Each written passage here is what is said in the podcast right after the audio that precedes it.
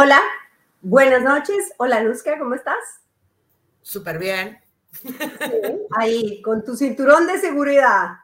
Sí, sí, parezco Madonna, parezco Madonna, entre gladiadora y, y Madonna de los, en, los en los 90. En los 90. Sí, sí. Bueno, bueno, está bien, hay que seguir cuidándose. Buenas noches a quienes nos acompañan, como siempre, a los leales, a los nuevos, a la gente que está hoy acompañándonos y a los que van a entrar, pues que no se les olvide a quienes ya están, que nos pueden poner su like, que pueden suscribirse al canal de YouTube y ponerle la campanita para que eh, les avisen cuando estamos en vivo. A veces uno no se da cuenta. Bueno, ahora ya está oscureciendo más temprano, pero cuando estábamos en verano, verano, había días que faltaban 10 para las 7 y, se veía sol todavía, se veía claro y entonces uno dice, uy, se me pasa la hora, entonces la campanita que les avise.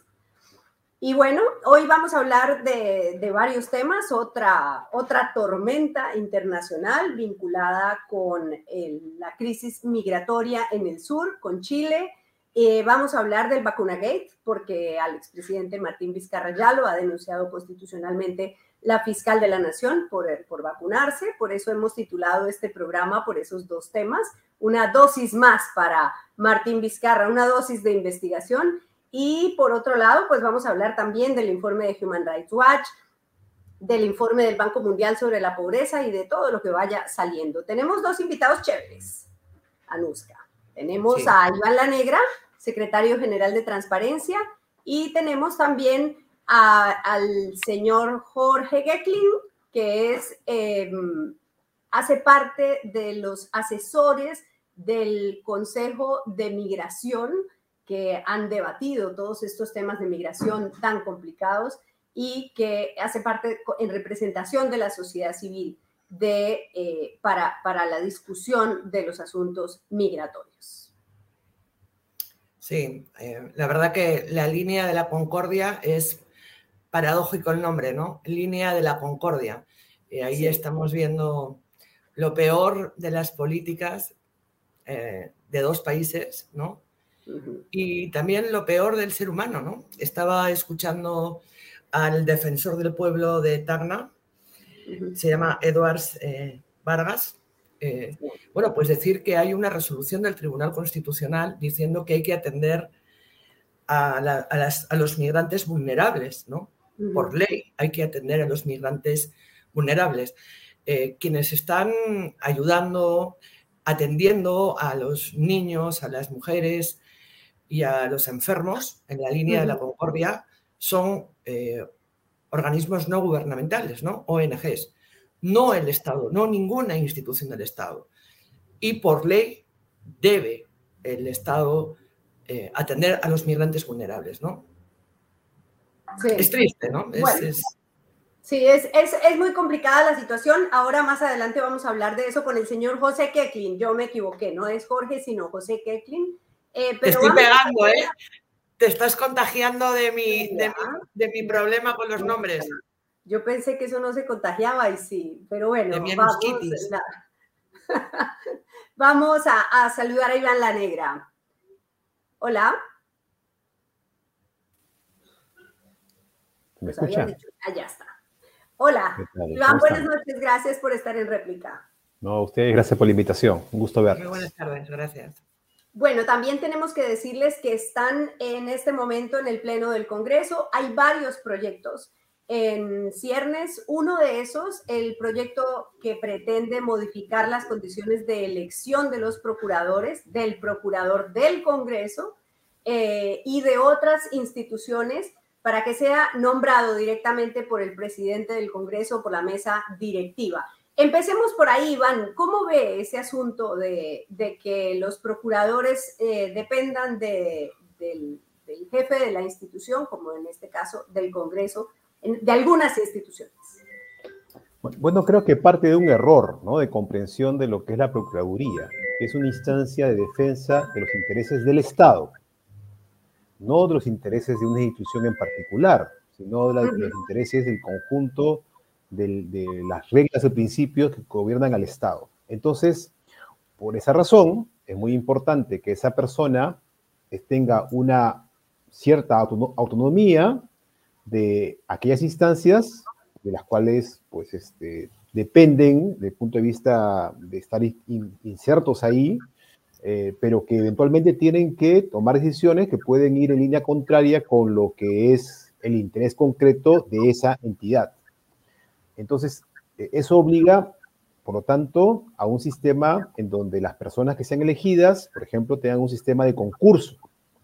Y de esa manera se asegure que sean personas idóneas y que no tengan pues un, un, vínculo directo con los que van a ser eventualmente también objeto de algún tipo de acción en particular en los casos de corrupción. Y, el Congreso, digamos, que es una de las instancias que parecería, ¿no? parecería querer tener esa, esa posibilidad de nombrar directamente al procurador, eh, no, no es el primer caso en donde actúa de, esta manera, porque también recordaremos que con la Contraloría pasó algo similar, ¿no? es decir, que, que no tenga la Contraloría una capacidad directa de poder eh, ver lo que ocurre ahí. ¿no? Entonces, me parece que es una, una, una distorsión ¿no? de lo que es la idea de autonomía, que no es autarquía. O sea, no es que al estés el Estado son como islas donde no puede nadie intervenir, sino son espacios donde hay ciertas reglas compartidas que todos deben respetar. Sí, bueno, pues eh, la Procuraduría ha enviado un comunicado eh, diciendo que esto afecta, Ricardo, tenemos ahí el comunicado, que mm, eh, que afecta seriamente la independencia, la labor de desconoce que los procuradores públicos realizan una actividad técnico-legal y que deben ejercer su labor de manera uniforme y coherente, motivo por el cual deben orientarse por las directivas y lineamientos establecidos por el ente rector, los cuales deben ser iguales para las más de 500 procuradurías a nivel nacional. En tal sentido, exhortamos respetuosamente al Congreso de la República a no aprobar el texto sustitutorio de los referidos proyectos para ellos, constituiría una ruptura del sistema administrativo de defensa jurídica del Estado, además de colisionar gravemente con el principio de acceso meritocrático al cargo de procurador público. Y, y aquí eh, le doy pase para una, una pregunta que tiene que ver con el hecho de que lo, lo dice el comunicado, no eh, tienen un concepto técnico. Se aprueban las leyes en el Congreso sin concepto técnico, como por ejemplo Hemos hablado aquí varias veces sobre la ley de extinción de dominio que ya la aprobaron en, el, en la Comisión de, eh, de Justicia y luego la Procuraduría se pronuncia y dice, es que nosotros no hemos enviado concepto técnico porque no nos lo han pedido. Eh, ¿Tiene sentido que el Congreso apruebe leyes sin pedir conceptos técnicos a las instituciones que tienen que darlos? No, no, sin duda, es parte del proceso legislativo que pidan opinión a las instituciones que eventualmente van a ser afectadas, aún más. Eh, en casos en los cuales el interés público está involucrado, debería ser un proceso lo más amplio posible, ¿no? Precisamente para garantizar que tome una buena decisión. Pero lamentablemente no es un asunto nuevo, ¿no? Es un asunto que ya ha venido ocurriendo en varias ocasiones. Donde eh, el criterio, digamos, más que técnico inclusive, a veces es sentido común, ¿no? Que, rige algunas reglas del Estado, no son tomadas en cuenta sencillamente porque el Congreso dice, bueno, yo, yo decido finalmente y no tengo por qué estar sometido a ninguna opinión técnica de nadie, ¿no? Entonces, este, y, puede ser que en algunos casos hayan temas debatibles, ¿no? Pero, por ejemplo, en este caso, la cuestión es muy clara. Este, si la idea es tener una procuraduría con independencia de los intereses concretos de las instituciones y más bien que se enfoquen en defensa del interés general del Estado, el concurso público y separar el nombramiento de, la persona de algún tipo de eh, situación ya de vínculo con el que te nombra, eh, sería, eh, es lo, ideal, es lo, es lo, adecuado, ¿no? Romper eso efectivamente quiebra el sentido general de estas, de estas normas que regulan la Procuraduría. Sí. Eh, bueno, voy a cambiar un poco de tercio, ¿no? Me voy a, al expresidente Martín Vizcarra, ¿no? No paramos de hablar de expresidentes, ¿no? Mm. Este, qué tristeza la nuestra, ¿no? Hoy la fiscal de la Nación ha presentado acusación constitucional contra el expresidente Martín Vizcarra por el vacunagate, ¿no? Por haberse vacunado él, su esposa y su hermano eh, con las vacunas que estaban destinadas en realidad a, este estudio ¿no? de, de, la, Universidad Cayetano Heredia. ¿Cómo entender? Es una nueva acusación constitucional, pero quizá es la más, em, la que nos pone más frente al espejo, ¿no? Que un presidente en plena pandemia este, haga uso y abuso de su cargo para salvar su vida, ¿no? Sí, hay, dos dimensiones que hay que distinguir. La, ética, que creo es, muy contundente, ¿no? Era la persona eh, al cual, al cual, el cual tenía la responsabilidad central de dirigir al país en un momento de una, de una tragedia nacional. Y, aunque es cierto, lo que recibió fue todavía una, una sustancia que estaba bajo prueba, o sea, que todavía no era técnicamente, digamos, la vacuna, pero sí era eh, un elemento que estaba bajo, bajo prueba y que, y que lo que él sabía, lo que por la información que tenemos, es que sí, eso no era, no era digamos, esta esta, digamos, inyección que no tiene, no la sustancia, sino era la que sí la tenía, es que es un tema, un tema clave, y que, y que donde, digamos, se quebró la confianza de mucha gente después, ¿no? Cuando se conoció el tema, no solamente de él, sino un conjunto de funcionarios y de personas que tampoco eran funcionarias que, que estuvieron vinculadas con el caso. la propia exministra de Salud, ¿no? Acordémonos de Pilar Marcetti, ¿no? Así es, así es. Entonces, hay un tema ético ahí indudable. La segunda dimensión es la dimensión jurídica, ¿no? Eh, donde ella eh, eventualmente puede haber, digamos, distintos, tipos de responsabilidad. Hay que recordar además que se hizo un informe, no sé si se recordarán, que hubo un informe del Ministerio de Salud que se hizo posteriormente sobre las responsabilidades de los actores en el proceso. Pero en el tema, en el tema concreto, eh, digamos, lo que, lo que tiene que establecer los, los, fiscales es que sí hubo un uso ¿no? del poder por fuera de la ley para aprovecharse de una ventaja este, no debida. Eso, digamos, evidentemente todo eso implica todo un trabajo técnico de prueba, pero ahí está el centro de la, de, la cuestión.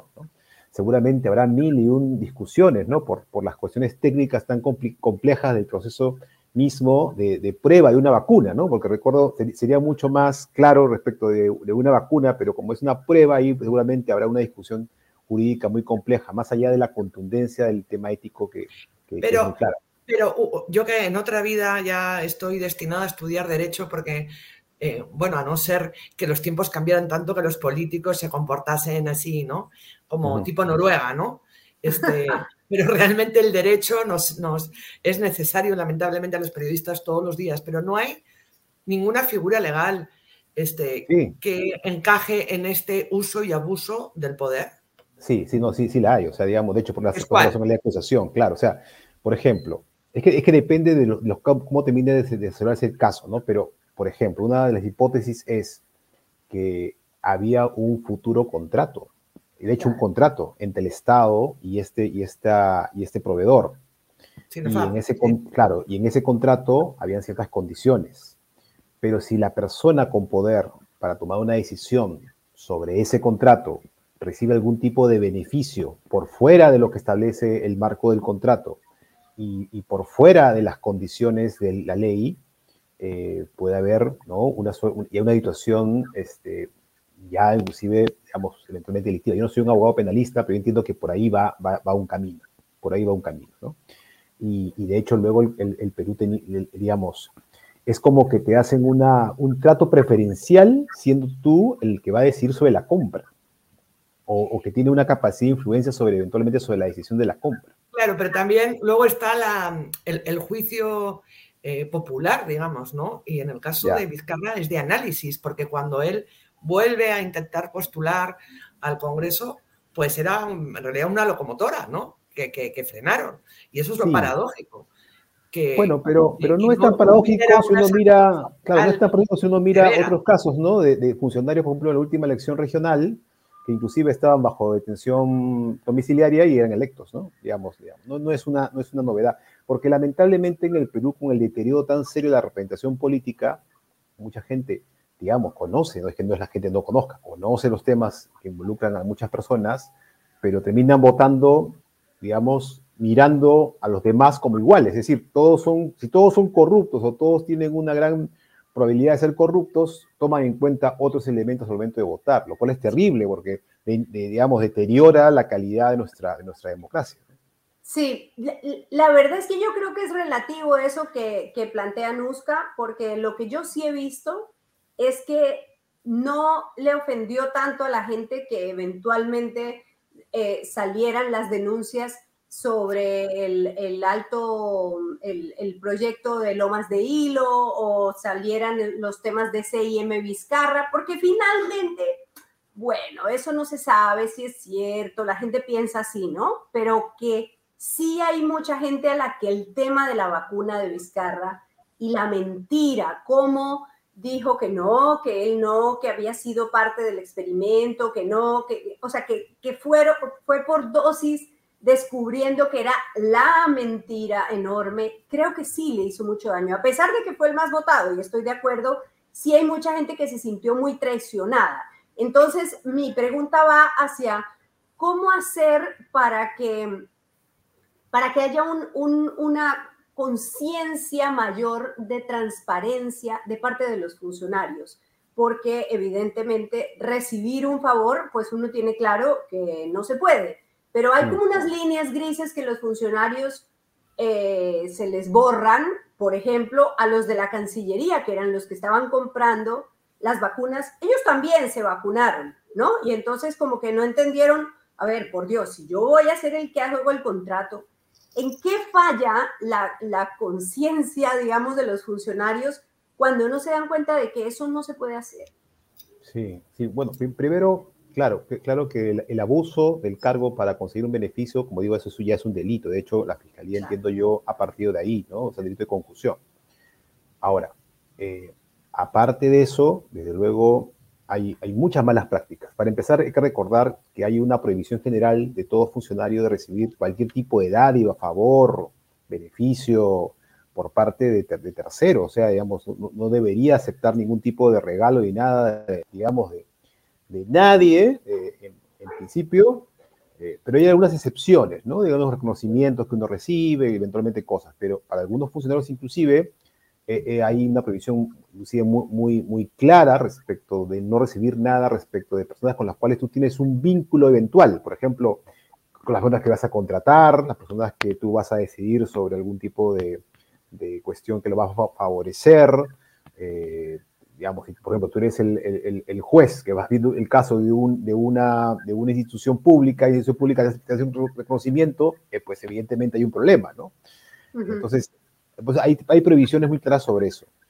Pero lamentablemente eh, no hemos salido como país de una cultura que se denomina técnicamente patrimonialismo, ¿no? Es decir, que entendemos que nos dan el Estado como si fuera una suerte de propiedad nuestra, ¿no? O sea, es patrimonio del funcionario y, puede disponer de los bienes y los servicios y de los poderes que recibe de manera arbitraria, ¿no? Sin ningún tipo de. O sea, su chakra, digamos, dicho en criollo. Su eh, chakra.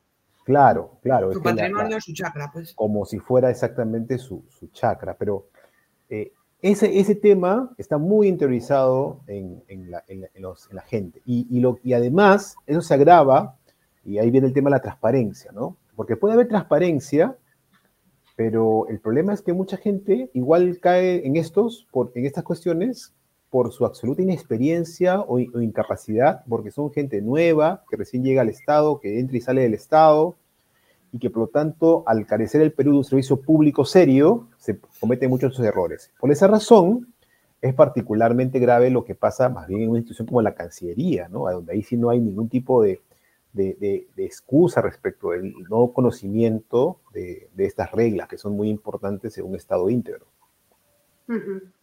Bueno, y para hablar de otro tema que tiene, que, tiene mucha actualidad, pues tenemos que, preguntarle por la reacción del gobierno ante el informe de Amnistía Internacional.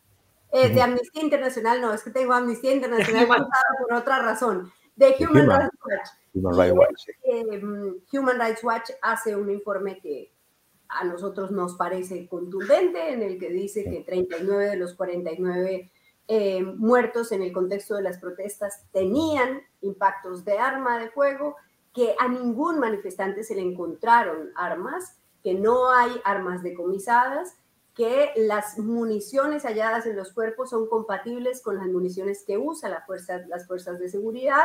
Y bueno, todo lo que hemos visto, que, la, que muchos, 21 de ellos no estaban participando en las protestas, que 8 tenían disparos del, del, en la cabeza, o sea, digamos, un informe muy contundente al que la presidenta responde diciendo, bueno, esa es una ONG, esa es una ONG. ¿Cuál es su reacción? ¿Qué, ¿Qué, le parece de esa reacción del gobierno de, bueno, pues, o sea, ¿qué, qué puedes esperar de una ONG? Clara ¿no? Y si escuchamos a la presidenta no, decirlo, porque escuchar es interiorizarla a ella, ¿no? Sí. De la ONG que acaba de sacar ese informe, es eso, es una ONG aquí en el territorio nacional eh, cada institución cuenta con su propia autonomía, así como el Ministerio del Interior tiene un proceso, eh, supongo dentro de, no supongo, no lo tiene dentro de la policía, y para ello, para que pueda eh, explicar de mejor manera y, y técnica, yo le paso el micrófono al ministro del Interior. Uh -huh. Pero bueno, ya nos dijo que es una ONG y eso lo responde todo. ¿Cómo lo ve, Iván?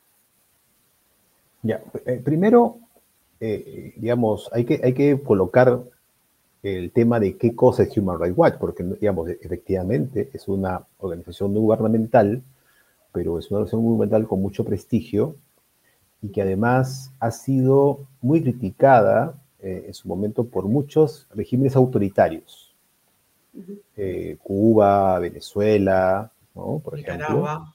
Nicaragua, eh, y, y, que, y, que y, digamos, y con una crítica muy similar, ¿no? Es decir, somos soberanos, somos autónomos, nadie puede venir a decirnos, ¿no? Desde fuera qué, debemos hacer.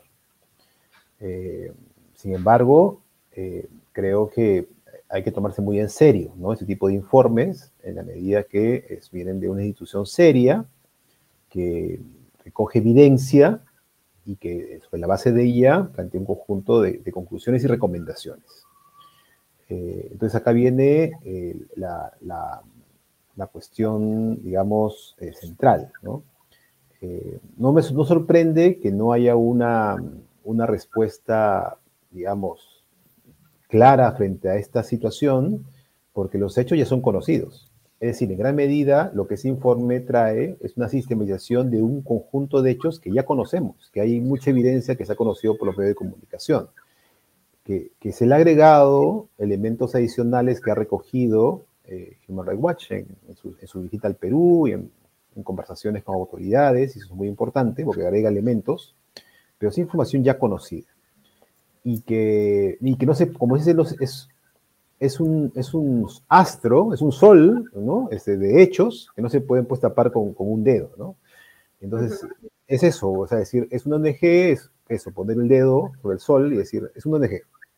Pero, evidentemente los hechos son, son muy, muy claros. Entonces, lo que va a pasar es que otras organizaciones, como por ejemplo la Comisión Interamericana de Derechos Humanos, va a volver sobre esos mismos hechos, va a decir prácticamente lo mismo, y, y, seguramente hará recomendaciones muy similares y ahora no se va a poder decir es un ONG. Uh -huh. eh, Pero va a decir son caviares. Eh, bueno, digamos. No sé, o sea, como esa es la respuesta eh, única que tienen Comodín. Sí, pero digamos, es, es, diferente porque sí hay, una, hay un conjunto de obligaciones que tiene el Estado peruano y además ya entramos al, al sistema interamericano de derechos humanos y además eso sí tiene un impacto eventualmente sobre un conjunto de decisiones en el, en el ámbito de la comunidad internacional. Entonces el Perú sí tendría un, un, problema mayor. Ahora, eso no quiere decir con los ciertos informes automáticamente van a tomarse decisiones diferentes, ¿no? Lamentablemente la experiencia muestra, inclusive con decisiones anteriores de la comisión, que eso es el inicio de un largo proceso. Eso es lo que en realidad lo que va a ocurrir es están marcándose los elementos de evidencia que van a servir seguramente para procesos que vamos a ver a lo largo de los siguientes años. Y, nuevamente, la historia también es muy, muy similar en muchos casos. ¿no? Las sanciones, las penas terminan llegando tarde, pero llegan. Sí, bueno, la verdad es que estamos tarde para el informe de la CIDH porque es bastante probable que ya esté acá. Ya se había vencido el plazo para responder y, no hemos sabido nada más. Se calculaba que terminando la Semana Santa íbamos a tener el informe y no sabemos qué ha pasado.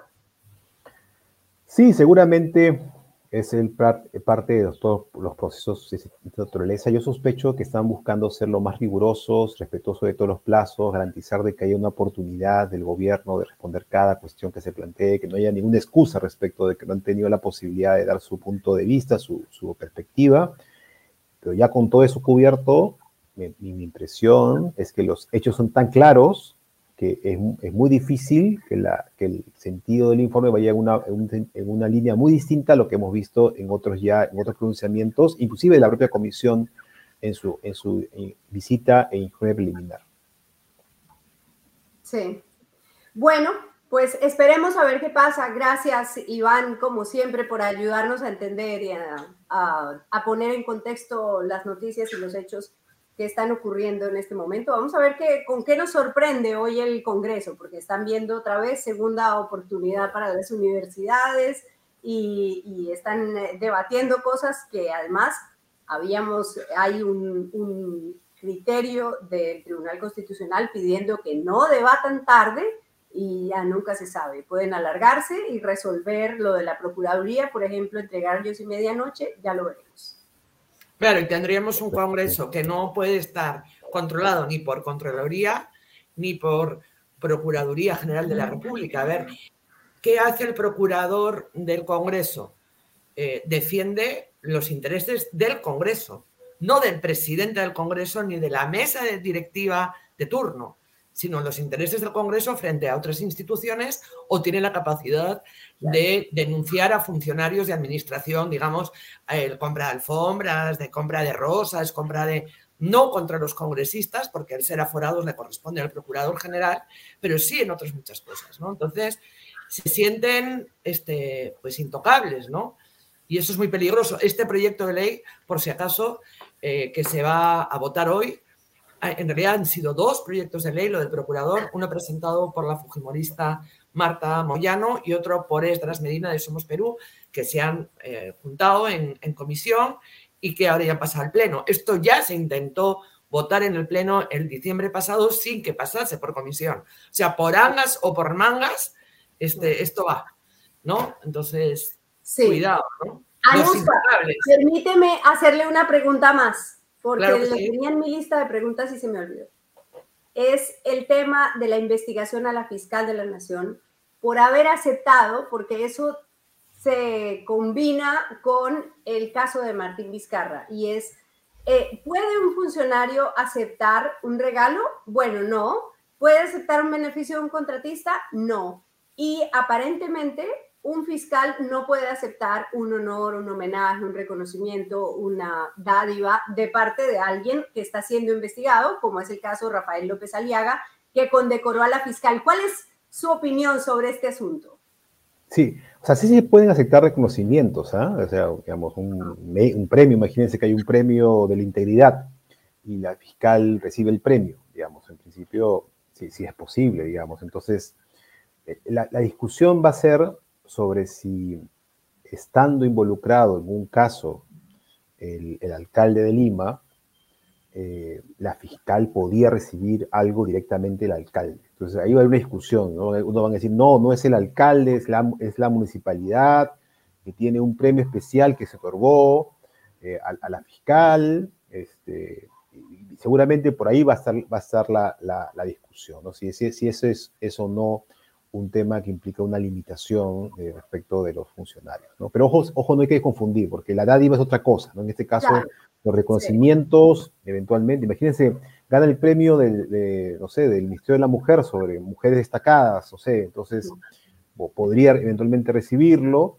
pero, pero claro. si está investigando a la ministra de la Mujer. Exactamente, claro. Entonces lo que, lo que va a pasar en ese caso es que digamos, un, equipo a su alrededor dirá, un momento, este, fiscal, tenemos un caso Comisión de la Mujer, si usted aparece ahí, se va a ver como una situación de eventual conflicto eh, entre, entre, el premio que recibe y, lo que está usted juzgando, entonces mejor absténgase. ¿no? Sí. cosa que, creo que lo, también le deben haber recomendado a la fiscal respecto del caso del, de, este tema del reconocimiento de la Municipalidad de Lima.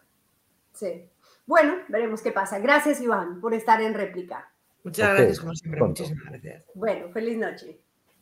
Muy bien. Señora, señora, viene su receta. la tengo, te vas a desmayar, porque dije, no, yo quedé muy mal la semana pasada, el, programa pasado, y tengo la más rica. Veamos, eh, eh, veamos Tigo, yogur Tigo, y ya les cuento la receta del yogur griego. Vaya. A ver. Comienza tu día contigo, con el yogur natural y balanceado de Tigo. Solo frutas frescas, mieles y algarrobinas que se derriten en tu boca, especialmente seleccionadas para ti. En el cuidado de tu alimentación, Tigo está contigo. Tus días siempre son mejores con yogur Tigo. Tigo, naturalmente bueno. A ver, vaya. Vamos a hacer una cosa. Le voy a pedir a Ricardo excepcionalmente que ponga una foto que te voy a pasar, que voy a pasar Ay, no. Yo me voy a tomar nota por si invito a alguien especial a casa a cenar en algún momento de mi vida. Es así, mira. A ver. Coges una mandarina y la sacas en casquitos. A ver cómo repita, por favor, que no se escuche bien. Sacas los cascos de la mandarina y haces una mezclita de yogur griego con miel. Y metes los cascos de la mandarina ahí, los, pasas a una bandejita. Los cascos de la mandarina, pues los... La piel, los gajos. los gajos, eso. Ah, entendido, cascos. exacto. Y cada cosito de estos, cada gajo de mandarina, lo rodeas así de yogur y los congelas. Cuando están congelados, al día siguiente, digamos, derrites chocolate negro, los metes ahí y haces un bomboncito de chocolate. Los míos están en el congelador. Los hice con mi hijo. Ayer hice los, los casquitos. Hoy ya estaban congelados. Ya les eché el chocolate y voy a ver cómo me quedan, pero se ven buenísimos. Yogur griego. A ver, a ver si me la he aprendido ojo, una mandarina, saco los gajos. En los gajos. Esos gajos les echo el yogur tigo, yogur griego tigo, con miel. Exactamente. Los, revuelvo ahí, digamos, los pongo en una bandeja separados en el congelador. Un día. Los saco cuando estén congelados. Sobre esos gajos vierto chocolate caliente derretido. Claro, los metes Chocolate caliente. Claro, y lo metes al congelador. Los y los vuelvo a poner al congelador y quedan unos bomboncitos de chocolate con mandarina congelada por dentro. Mira, te voy a decir algo. Yo que soy adicta al chocolate, te voy a decir lo que es. había un, torero en España que hacía todo bien menos hablar. Pero, y dijo un día, te lo voy a decir en dos palabras, pero lo decía seriamente. Impresionante. Pues eso tiene que estar impresionante. ¿Sí o no? Bueno, esto era ahí en el proceso. Voy a ver cómo me quedan y ya les contaré el martes. Muy bien. Bueno. todavía no me llegan las recetas que he pedido. A ver, Anuska, eh, tenemos que hablar de un asunto que es el de la pobreza. Vamos a compartirles, les voy a pasar el informe, a ver si Ricardo ahora lo puede compartir, porque la verdad es que es un informe contundente. Evaluación de la pobreza, eh, tenemos que salir de esta ay, espérate, que no se fue el artículo. Eh, y es terrible porque habla sobre cómo nos fue de mal en la pandemia, cómo nos caímos después de la pandemia, cómo eh, la pobreza golpea más a las mujeres, cómo aumentó la pobreza urbana. El informe es del Banco Mundial y el Instituto el Instituto Peruano de Economía y el informe es muy, muy duro, muy doloroso. Mira, dice, por ejemplo, mm, la vulnerabilidad a la pobreza en el Perú ha alcanzado su nivel más alto en dos décadas, lo que pone a un porcentaje importante de la población en riesgo inminente frente a cualquier choque. Las brechas persistentes sumadas a la inestabilidad política desde 2016 se han convertido en una fuente de descontento social. Las crisis han ausentado las desigualdades territoriales persistentes, así como las diferencias en el acceso a, activos productivos y servicios públicos entre minorías, mujeres, pueblos indígenas y afroperuanos. Los mismos de siempre, los mismos afectados. La inflación afecta, por supuesto, más a los más pobres.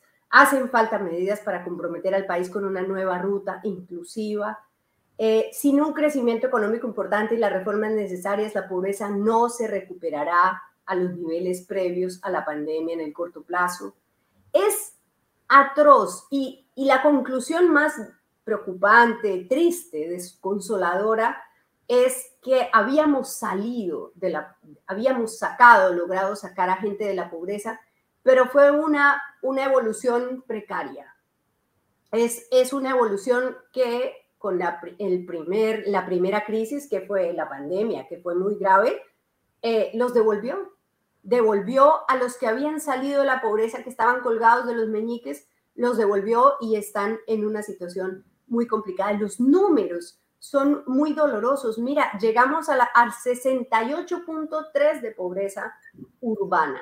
Eso es muy, muy malo. Dice, desde 2013 en adelante el porcentaje de personas pobres en áreas urbanas superó el 50%. En 2019, el 56.7% de la población en situación de pobreza residía en áreas urbanas. Y con la pandemia esa proporción se elevó a 68.7%. Pero es que no puede ser, no, no es viable una sociedad donde solo un tercio de la población, casi solo un tercio de la población, este, tiene lo mínimo indispensable, no solo para sobrevivir, sino para vivir, ¿no? Sí.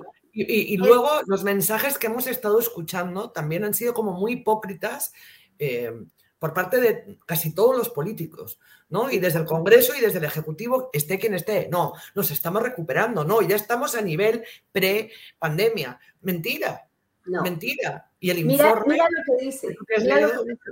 En 2021 Perdimos, eh, dos de cada cinco peruanos estaban en riesgo de caer en la pobreza, la tasa más elevada desde 2004. Esta alta tasa de vulnerabilidad provocó la pérdida de 10 años de progreso social durante la crisis del COVID. El COVID nos devolvió 10 años en la lucha contra la pobreza. Es realmente muy grave, muy grande y como dice alguien en el, en el chat, Cinética, el Congreso con su buffet, o sea, el Congreso diciendo que quiere que comamos alfalfa, sí, mi amor, quiero que comas alfalfa, si, quiere, si tiene que ser con mi plata, si tiene que ser con la tuya, ya, come caviar, pero mientras tanto, alfalfa, porque este país está comiendo alfalfa. Pero, y además el pronóstico, ¿no? De crecimiento para, eh, para el próximo año es también desalentador. O sea, y, también, ¿no? Es como el 2 punto algo, ¿no? De pronóstico de crecimiento económico para, para, los para el próximo año, según este, este informe también. Pero lo curioso, Clara Elvira, es que dice, hemos retrocedido 10 años en avances de pobreza. Pobreza implica anemia por las consecuencias que eso tiene, o la desnutrición, desescolarización, eh, atención médica, es todo un, ¿no? un abanico, inseguridad, ¿no? Pero hace 10 años peleábamos contra la pobreza asegurando los pilares de la democracia, digamos. Era, era como, fue como una batalla, yo llegué en el 99, ¿no? Y era como una batalla que era para, en paralelo, ¿no? Este, reafirmar las instituciones, o sea, la ilusión por recuperar las instituciones, un país, ¿no? Este, Y ahora hemos vuelto 10 años atrás, pero lo pretendemos, pretendemos combatir desde los extremos. O sea, pretendemos combatir eh, la situación del país desde los extremos, o desde la derecha o desde la izquierda, ¿no? Este, y eso es lo criminal. Y esto tiene mucho que ver también, el impacto de este informe eh, también tiene que ver, por ejemplo, con el tema migratorio que vamos a tratar ahora, de cómo se ve y se utiliza el tema migratorio. ¿No? En la época de vacas gordas, cuando empezó el problema en Venezuela, los venezolanos eran casi alentados a venir al Perú. Vengan, vengan, aquí estamos. Ustedes nos recibieron, ¿no? En los 80, en los 90. vengan. ahora no. Claro, en el 17 Pedro Pablo Kuczynski dijo, son bienvenidos. Y fue la decisión correcta. El problema es que esta es, después de Siria, Anuska, la crisis migratoria más grande del mundo, del mundo. Estamos por encima de Ucrania, de la situación de Ucrania. Pero ¿qué ha pasado? No, no la de Perú, sino la de Venezuela, la migración de Venezuela, la, la salida masiva de venezolanos. Pero ¿qué ha pasado? Que nos han dejado solos, que los países de América Latina han tenido que ver cómo resuelven su problema que la, comunidad internacional, salvo evidentemente la excepción de ACNUR, que es una organización, y la OIM, que se ocupan estrictamente de eso, no ha habido una decisión, una convicción política de que este es un drama humanitario que todo el mundo tiene que ocuparse, del que todo el mundo tiene que ocuparse. América Latina es hoy, como siempre ha sido, pero digamos un patio trasero donde no importa mucho lo que está pasando. Y la verdad es que la crisis humanitaria de Venezuela nos golpeó a todos, nos dio una patada en el pecho a todos. Y no podemos decir, bueno, ya que desaparezcan, que se esfumen los venezolanos o que les metamos bala como propone el congresista Montoya. No sé si lo vemos antes de saludar al señor José. yo, creo, yo creo que vemos al congresista Montoya, que por cierto tiene apellido criollo, seguro que tiene sangre extranjera por las venas y seguro que tiene algún familiar también en el extranjero. Me refiero con voluntad política, no ha dado una orden clara para que se detengan a los migrantes. Ha dado una orden populista para que la población crea que está tomando alguna acción, pero sin ningún efecto positivo. Estas son decisiones que se toman en el sitio y se actúa en el lugar. La persona que está a cargo de, de ese personal de control fronterizo tiene que estar empoderada para dar las órdenes necesarias. Y si es necesario disparar, disparar, pero protegidos legalmente como lo han hecho los carabineros en Chile. Es un box, es un box con pistola. O sea, Vox en España, este, digamos, ideológicamente afines a, renovación y a lo que el señor, eh, el congresista Montoya representa, llegan hasta lo de sudacas, extranjeros, irregulares, son ciudadanos de segunda categoría o tercera, o cuarta, pero ya lo de meterle bala, ya eso ya es el plus es un plus, eh, eh, ¿no? De almirantiano, ¿no? Mira, ya que mencionas vos, en el año 2022 hubo un episodio que nuestros epicéntricos, no sé si recuerdan, pero que pueden buscar, que es la masacre de Melilla. Murieron 70 personas tratando de pasar a España. Les dispararon las fuerzas de seguridad. Entonces hubo un gran, imagínense, o sea, es que es una masacre, son 70 muertos. La masacre de Melilla, Google, masacre de Melilla. Bueno, estas imágenes son impresionantes. Entonces, en España, ¿qué dijeron? Eso fue Marruecos. Esas son las autoridades marroquíes que ellos responden. Luego, la BBC hizo una investigación y demostró que hubo dos muertos en el lado español. Y empezó una investigación en el Congreso y Vox, que es enemigo del gobierno, blindó a los responsables políticos por este tema con tal de no concederle, ¿no? Entonces, así son aquí, así funcionan, así operan. Es como, bueno, pues 70 muertos, o sea, ¿a quién le importa? ¿No?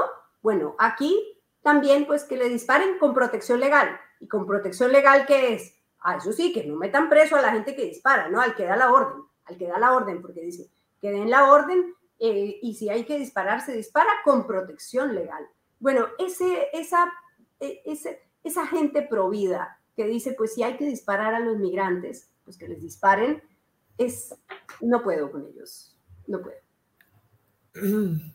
Bueno. Vamos con el entrevistado. La Elvira. ¿Sí? ¿Vamos con el entrevistado? Sí, sí, vamos, vamos. Ricardo, ¿está nuestro? Ahí está. Sí, ahí está.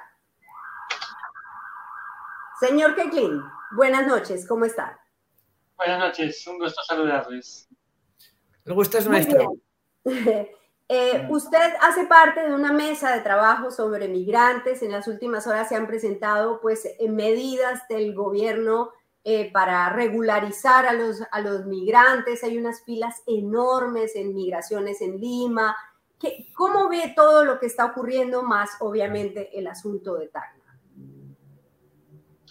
Bueno, sin duda es una situación crítica, efectivamente. pero de todas maneras había que ir un poquito más atrás, ¿no? Eh, digamos que previa a esta situación ya entre Chile y Bolivia se habían presentado algunos impases, por llamarlo de algún modo, a esta situación por la cual eh, muchos migrantes expulsados eh, querían volver a sus países, ¿no? los bolivianos no los han recibido porque entre Chile y Bolivia hay una serie de conflictos diplomáticos, desacuerdos, en fin, cuestiones históricas por la cual fácilmente no llegan a ponerse de acuerdo en distintos puntos, y uno de esos puntos es el tema migratorio. Debemos saber también que por, por la frontera boliviana-chilena han entrado efectivamente muchos migrantes indocumentados, por pasos no habilitados, hubo muertos, en fin, todo lo que implica pues una frontera eh, un poco porosa, y entonces pasaban de Bolivia a Chile eh, hasta 600 migrantes por día.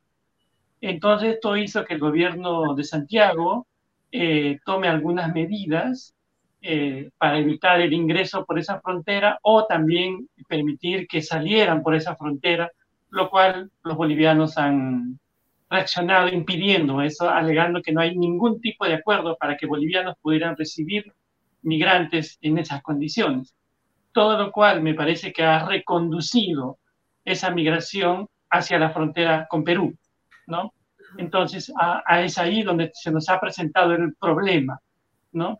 Eh, en, esta, en este flujo migratorio eh, debemos entender también que no solamente hay migrantes, eh, típicamente hablando, es decir, gente que busca retornar a su país o busca reconducirse a un tercer país por razones económicas, de discriminación, por proyectos migratorios, etcétera. Lo cierto es que buscan regresar a su país, eh, muchos de ellos.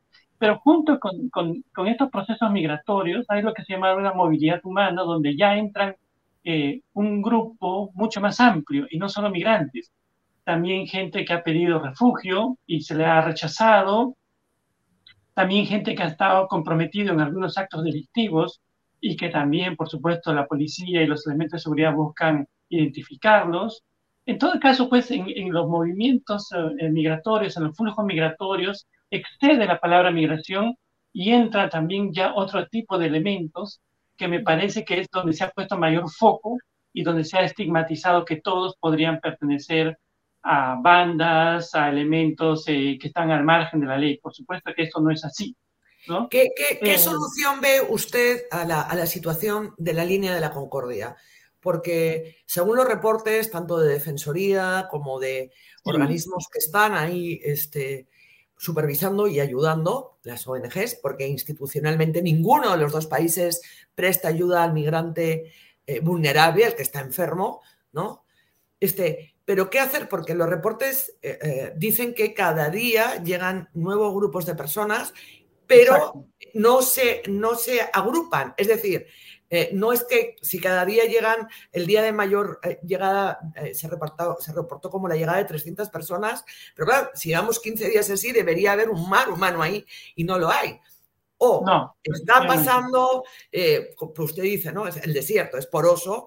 Y, entonces, primero, ¿qué está pasando ahí? Y segundo, ¿qué solución hay para eso? Porque claro, también tiene que haber políticas migratorias. El corredor humanitario es una solución o es un perdigonazo? Mire, yo creo que mm, eh, el Estado peruano y el Estado chileno efectivamente han dejado esto en el limbo porque han caracterizado esto como un asunto de seguridad nacional, ¿no? Entonces ninguno de los dos quiere recibir porque sospechan que aquí puede haber elementos al margen de la ley. Y entonces están actuando bajo esa variable y no sobre el drama humano de niños, mujeres, personas discapacitadas, en fin. Entonces, eh, una de las propuestas que, ha, que han manifestado ya inclusive eh, miembros de la propia comunidad venezolana es que hayan vuelos humanitarios directos a Venezuela, ¿no? Eh, pero acá hay un detalle, estos vuelos promovidos por el propio gobierno chavista de los vuelos Vuelta a la Patria, están manipulados políticamente. No sé si ustedes saben, pero cuando alguien se beneficia de estos vuelos o de estos vuelos de retorno a la patria, los que se benefician de esto luego son desprovistos o se les quita el pasaporte, para que no vuelvan a salir eh, se les hace firmar una serie de compromisos para que no declaren y en todo caso se les manipula para que puedan declarar en favor del gobierno chavista o para que puedan decir que este es un programa pues, que los ha beneficiado, estos programas de vuelta a la patria. Entonces son manipulaciones políticas de un régimen que todos sabemos qué características tiene. Quizás por eso también la gente a veces o el propio gobierno chavista no quiere eh, operar rápidamente. Eh, luego, eh, este gobierno venezolano lo que hace también es que busca que todos estos costos del traslado, del flete del avión y todo lo que conlleva esto, lo paguen los gobiernos que están involucrados, en este caso Perú o Chile, y no asuma el gobierno venezolano una responsabilidad en los costos de estos vuelos, que esto, alguien tiene que pagar ese, ese vuelo, Entonces busca que tenga un tercer país. Entonces, yo diría, mire, así como hay una carta democrática que busca eh, garantizar la democracia en América Latina, promovida por la OEA, la OEA de inmediato debería reunirse y debería promover una especie de carta migratoria, ¿no? De manera que pudiera efectivamente la comunidad internacional eh, poner los aviones, financiar los vuelos, hacer coordinaciones al más alto nivel para, por ejemplo, si hay ciudadanos colombianos, pues un vuelo a Colombia, financiado por la OEA y por organismos de Naciones Unidas como OIM, ACNUR, OIT, etcétera, hasta la OMS, toda vez que hay personas delicadas de salud. Y si hay eh, eh, ciudadanos haitianos, de igual manera. Entonces, creo que se debe activar y crear una especie de carta migratoria en la OEA para atender esto, porque está claramente que el enfoque que le ha dado Chile y Perú es más de un elemento de seguridad nacional y no del drama humano que significa eh, eh, vivir en un desierto donde, donde de día es un calor insoportable y en la noche es unas temperaturas bajísimas, ¿no? Sí. Eh, el, el, problema es que habrá algunos que dicen que quieren llegar a Venezuela, que hoy están diciendo en la frontera, pero que realmente no quieren llegar, que lo que quieren es pasar para buscar quedarse o acá, o en Ecuador, o en Colombia. ¿Y tienen derecho o no? Yo creo que sí, ¿no? Pero también aquí eh, es un elemento muy importante conjugar virtuosamente el tema del derecho a la migración, del derecho al trabajo, con la seguridad también. Es decir, no creo que ningún Estado moderno permita que por sus fronteras pueda pasar gente que tiene alguna requisitoria o esté comprometido en actos. Entonces hay que hacer un trabajo muy fino, eh, muy elaborado de poder distinguir quién es quién, porque la gente tiene derecho efectivamente a migrar y a trabajar. No, si algo se precia esa frontera, es de ser la más segura de las cinco fronteras que tiene Perú. ¿no? Perú tiene cinco fronteras y esta se precia de ser la más segura. Y yo creo que efectivamente otra vez estas dos policías, estas dos eh, fronteras, buscan efectivamente no perder, digamos, esa característica, porque imagínate tú que, bueno, pues cada día 300 personas pasen libremente por una frontera, eh, puede ser un poco complicado y además también es atendible, no en los términos que se han expresado, pero es atendible también la preocupación de la zona fronteriza, ¿no? Eh, recuerda que la, el sur de Perú vive de eh, el turismo chileno, vive de todo este intercambio con el sur. Entonces, toda esta situación pudiera, en palabras de ellos y la preocupación de los habitantes, eh, podría afectar esto, ¿no? En todo caso, creo que hay un derecho a migrar, a pasar, a trabajar. Lo que habría que distinguir muy finamente quiénes quieren volver a su país, quiénes quieren migrar a un tercer país. Está claro, está muy claro que la migración haitiana no quiere volver a Haití. Nadie va a volver a las condiciones en las que se vive Haití, ¿no? Está claro que la migración haitiana, su destino histórico hacia el norte, Estados Unidos, Canadá, Francia. Entonces ellos cuando dicen que quieren pasar por Perú, efectivamente lo que quieren es tomar un vuelo directamente al sur y van a anclarse en Lima porque ninguna embajada del norte se los va a dar o van a llegar hasta México eh, por vía terrestre, ¿no es cierto? Entonces hay que hacer un trabajo muy fino, eh, sacar los casos más humanitarios, más urgentes, eh, atenderlos, por supuesto, y luego ir viendo caso por caso, me parece, ¿no? Bueno, el, el, otro punto es esta salida que ha encontrado el gobierno, que es hacer la regularización, ¿no? Para la gente que ya está acá adentro. ¿Cómo vio esas, esas normas que hemos conocido en las últimas horas? Sin duda creo que es un avance y la, y la Defensoría también lo ha calificado, eh, por supuesto, eh, exonerar de multas, reducir multas, reducir, ampliar plazos. Eh, me parece que, está muy bien. Eh, de todos modos, eh, como dice la propia Defensoría, eh, esa reducción de multas o poner multas, sea la que sea, para alguien que tiene una economía tan precaria, no sé qué motivación o incentivo puede significar eso. No nadie que gana un sueldo mísero, reducido, estaría dispuesto a pagar multas. Y si el Perú quiere regularizar o buscar que se regularice esta migración, debería pues eh, no sé si evitar la multa, en todo caso debería ser una cuestión simbólica, eh, pero no, no poner montos bajo ningún criterio técnico hay eh, estas multas, ¿no? En todo caso, creo que se valora muy bien esta reducción, estas ampliaciones, y debería ir aparejado de otras cosas, ¿no? por ejemplo, darle mayor celeridad al reconocimiento de títulos y grados de los migrantes para que se puedan incorporar y sea una motivación regularizar documentación, eh, un asunto que sé que el Ministerio de Trabajo está eh, promoviendo mucho es que se pueda certificar habilidades eh, no reconocidas o no certificadas por, algo, por o que no la tienen, ¿no? Hay gente que ha trabajado en hoteles, en restaurantes o en cocina, no tienen pues una certificación de esas habilidades adquiridas en la experiencia. Entonces el Ministerio de Trabajo pudiera reconocer que alguien tiene experiencia en un taller de mecánica, en un hotel, y eso le permitiría también reincorporarse a una economía formal. Entonces, todo tiene que ser, digamos, de manera sistemática, pero eh, sin duda tengo la impresión que es un avance estas pequeñas modificaciones y algo alivia la situación del, de la migración, ¿no?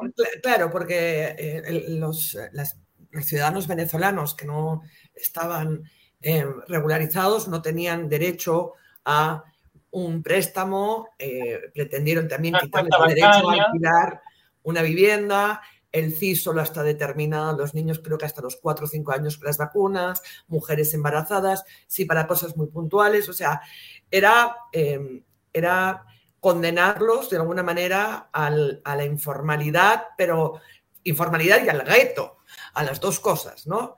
Este, y a la zozobra, y a la, eh, en fin, a una intranquilidad también. ¿Cómo hacemos para compatibilizar este, eh, el, respeto al ser humano, el, respeto a la nación latinoamericana, este, con la ley migratoria, porque estamos, venimos de comentar el informe del Banco Mundial, las crisis lo que hacen es exacerbar todas estas, estas, no, el que antes te decía bienvenido, ahora te dice lárgate, porque no hay para todos y estamos en crisis. Entonces, ¿cómo equilibrar esto para que realmente no nos explote en la cara. No, sin duda hemos pasado de una primera fase donde había una cierta recepción, solidaridad y entendimiento a la migración, a un segundo momento donde hay una especie de rechazo, de animadversión, de fastidio, ¿no? Eh, y esto se ha agravado más con la, con la pandemia, por supuesto, donde eh, esto y es verdad también, pues no se puede eh, ocultar que en algunos casos eh, han habido ciudadanos, ciudadanas que han estado comprometidos en algunos delitos. Y por supuesto la prensa y algunos medios han exagerado, han amplificado innecesariamente esto. Hemos hecho una investigación sobre cómo la prensa ha cubierto eh, estos temas. Entonces todo esto ha motivado cierto rechazo.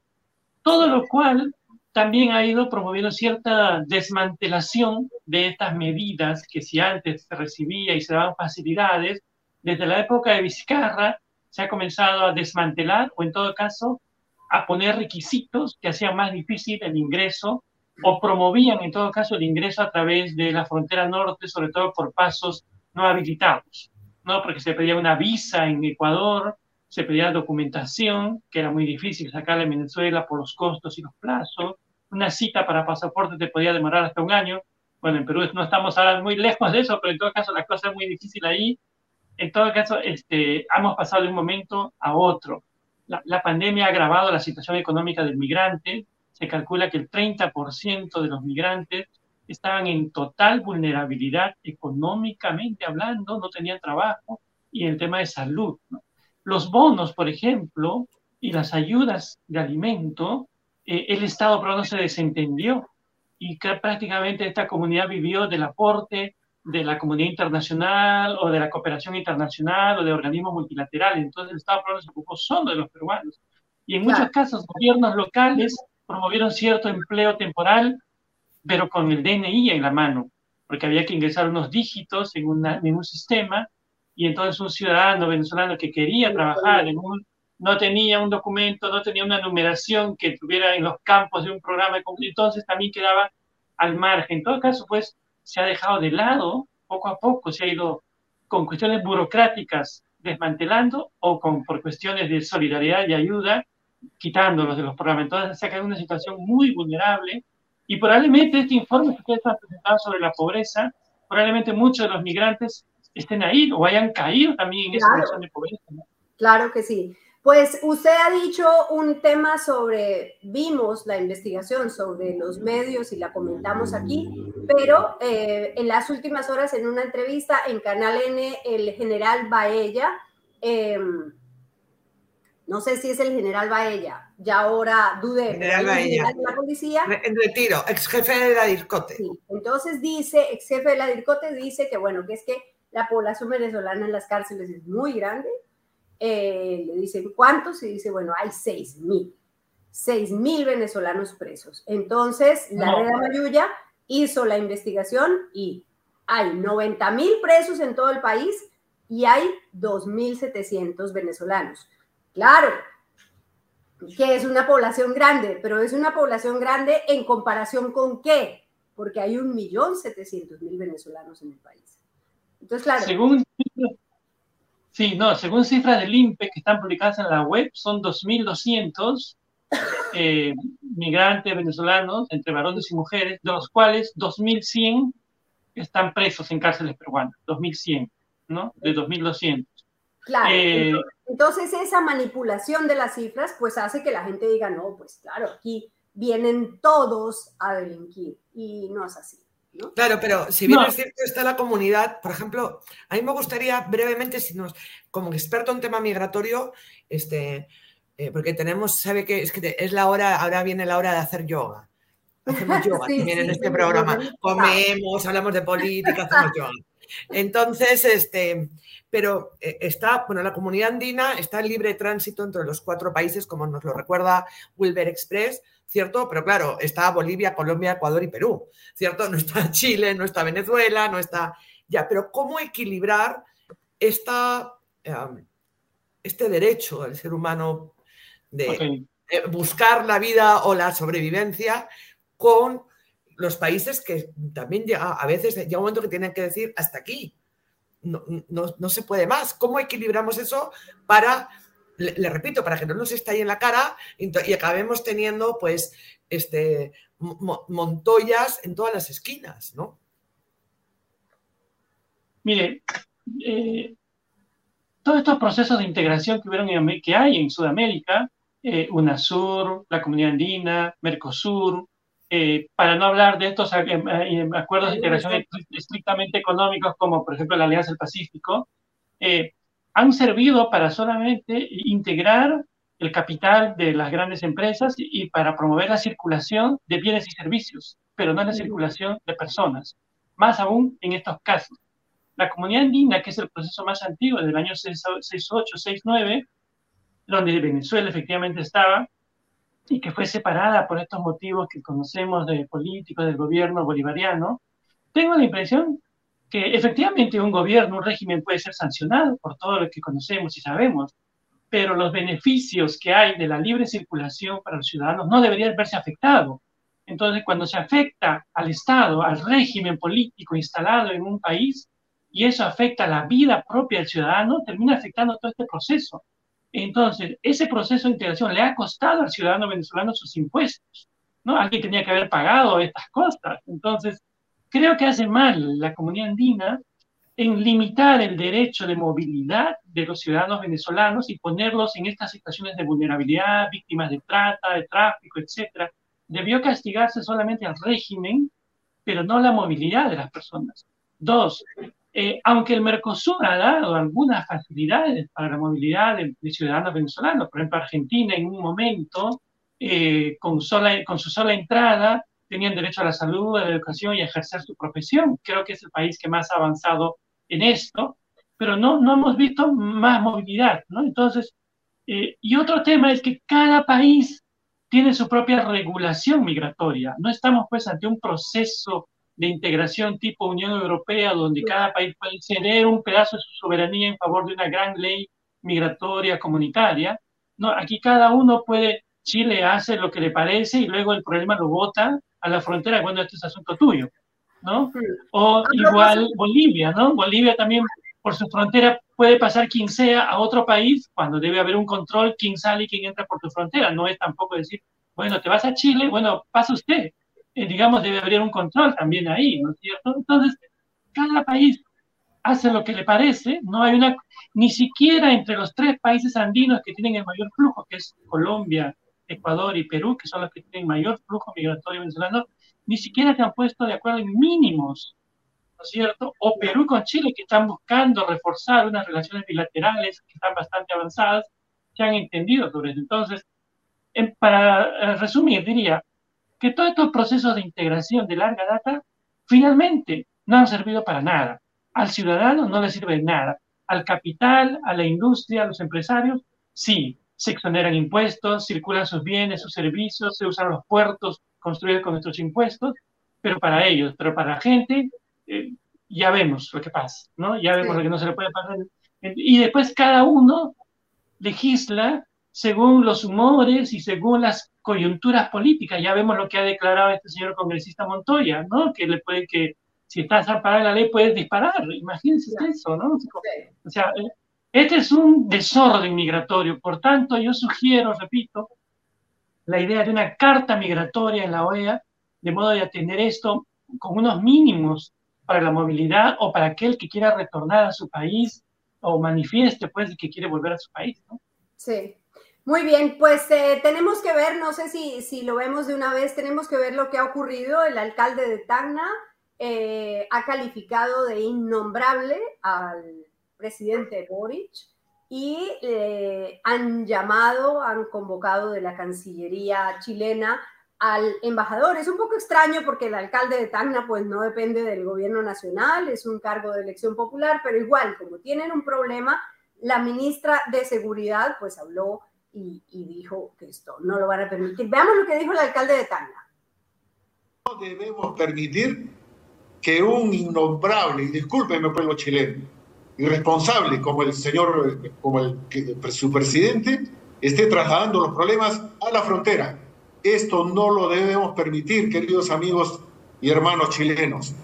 Tenemos que saber solucionar nuestros problemas. Si el problema ocurre en nuestro país, oiga, sencillamente los debemos trasladar y ese corredor humanitario y trasladar a todas las personas, y porque hay muchos de ellos que quieren trasladarse e irse a su país de origen.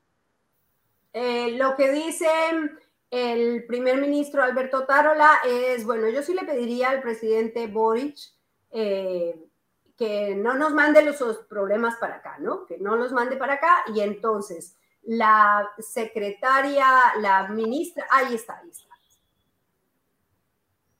Lo que le pedimos al presidente Boric a los demás presidentes es que solucionen sus problemas y que no, no los tiren hacia otro país, ¿ya? Pero lo que sí estamos haciendo activamente, conversando, con las autoridades migratorias chilenas para resolver un problema que afecta a los dos países.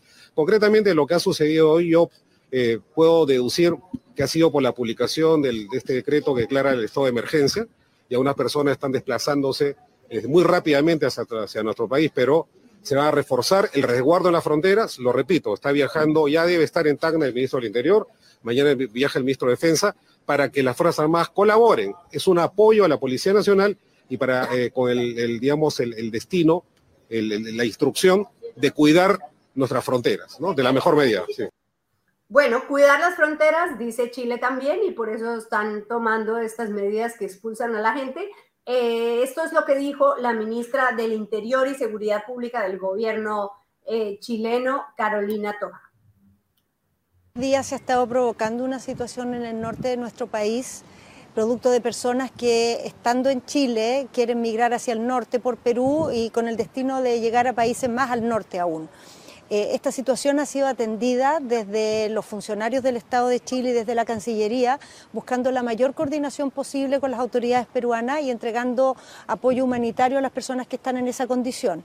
Hoy día había una declaración muy lamentable eh, que ha hecho mención al presidente Boric por parte del alcalde de Tacna y quiero decir como ministra responsable de los temas de migratorios y de fronteras que en Chile hemos vivido y enfrentado los temas de la migración con la máxima responsabilidad.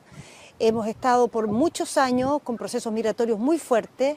Eh, hemos buscado encontrar la manera de entregar apoyo a las personas que vienen buscando rehacer su vida. Hemos buscado también ponernos a la altura, modernizando las instituciones, modernizando la legislación.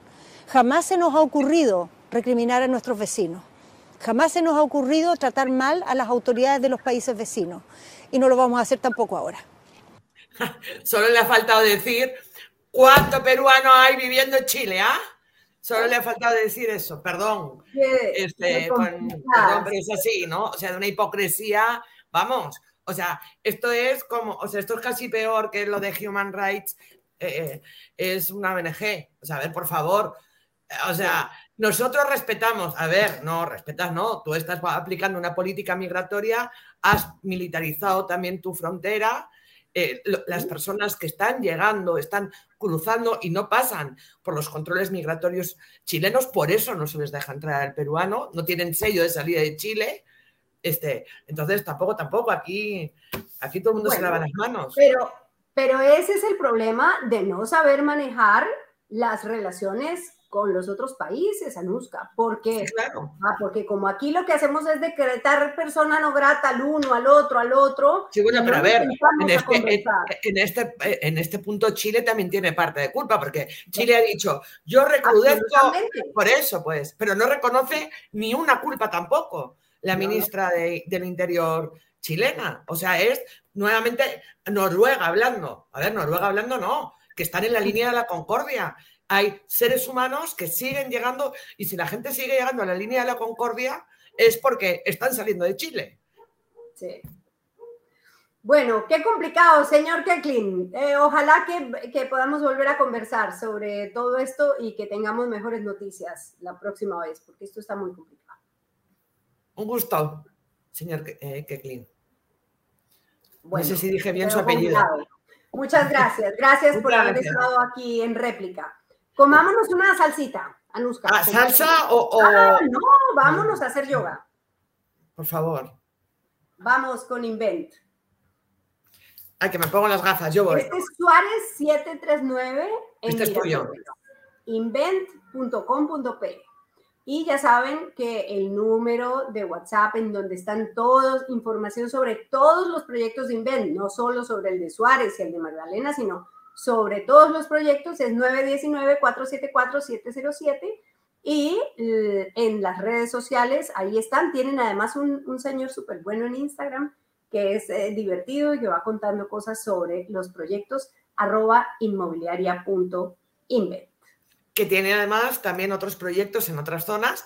Nosotros estamos con este de Suárez 739 en Miraflores, muy cerca del Parque Kennedy, pues ya se van al Parque Kennedy, se toman un café ahí, hay varios cafés eh, de toda la vida, cuotas desde 4.300 soles al mes, hay para aparcar la bicicleta, importante, en estos dos proyectos Invent, eh, y ya saben, pues Invent es nuestro auspicio, gracias Invent, Suárez, 28 departamentos que lo tienen todo, uno, dos o tres dormitorios, 28 departamentos, 28 estacionamientos, centro de lavado, eh, eh, barbacoa y grill, el, bar este mirando las estrellas y lo que a mí me gusta, el parking de bicicletas.